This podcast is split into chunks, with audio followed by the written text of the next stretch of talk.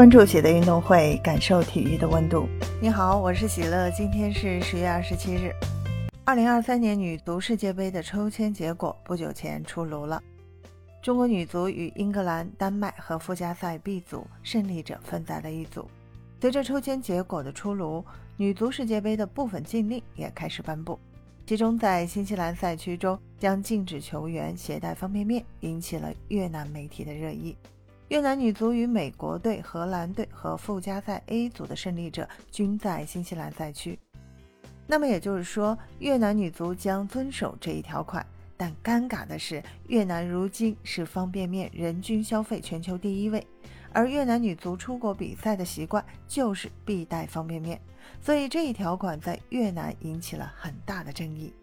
越南媒体表示，长期以来，方便面都是越南女足球员出国比赛的重要食物。如果女足球员在外只吃西餐，他们的营养会跟不上。虽然不了解越南方便面的营养配比，但这的确是越南女足乃至整个越南国家的习惯。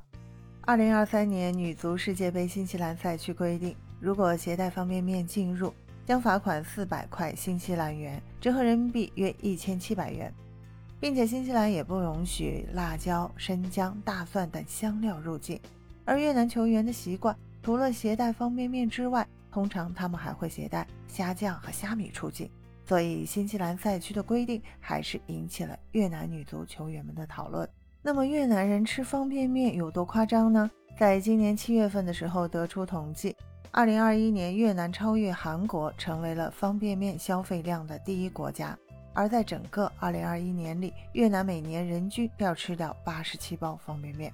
韩国以每年人均七十三包位居世界第二位，所以方便面对于越南人来说还真的是出国必备品。于是女足世界杯这项看似不起眼的规定，才在越南引起了热议。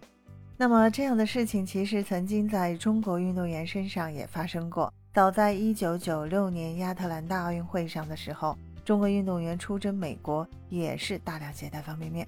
当时最主要的原因还是由于运动员出国次数不多，对西餐不适应导致。而几年后再回忆起这件事情的时候，奥运冠军李小双声称，当时方便面在中国运动员团体里很受欢迎，但为了照顾女运动员，很多男运动员主动让出方便面，并去适应当地的西餐。那么时隔二十多年，如今的中国运动员早已适应了海外的饮食。而这次征战女足世界杯的越南女足，也是历史上首次登上女足世界杯的舞台，已经很伟大了。而相比较中国女足，则压力颇大。虽然小组赛的签位并不是很乐观，但整个赛程还是对中国女足很是有利的。第一站对阵丹麦女足，第二站对阵附加赛 B 组胜利者。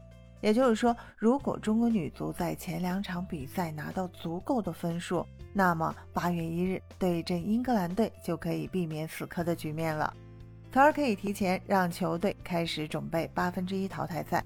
此外，还有利的是前三场小组赛都是在澳大利亚举办，这个地方华人居多，除了有主场优势之外，后勤的保障也是个好消息。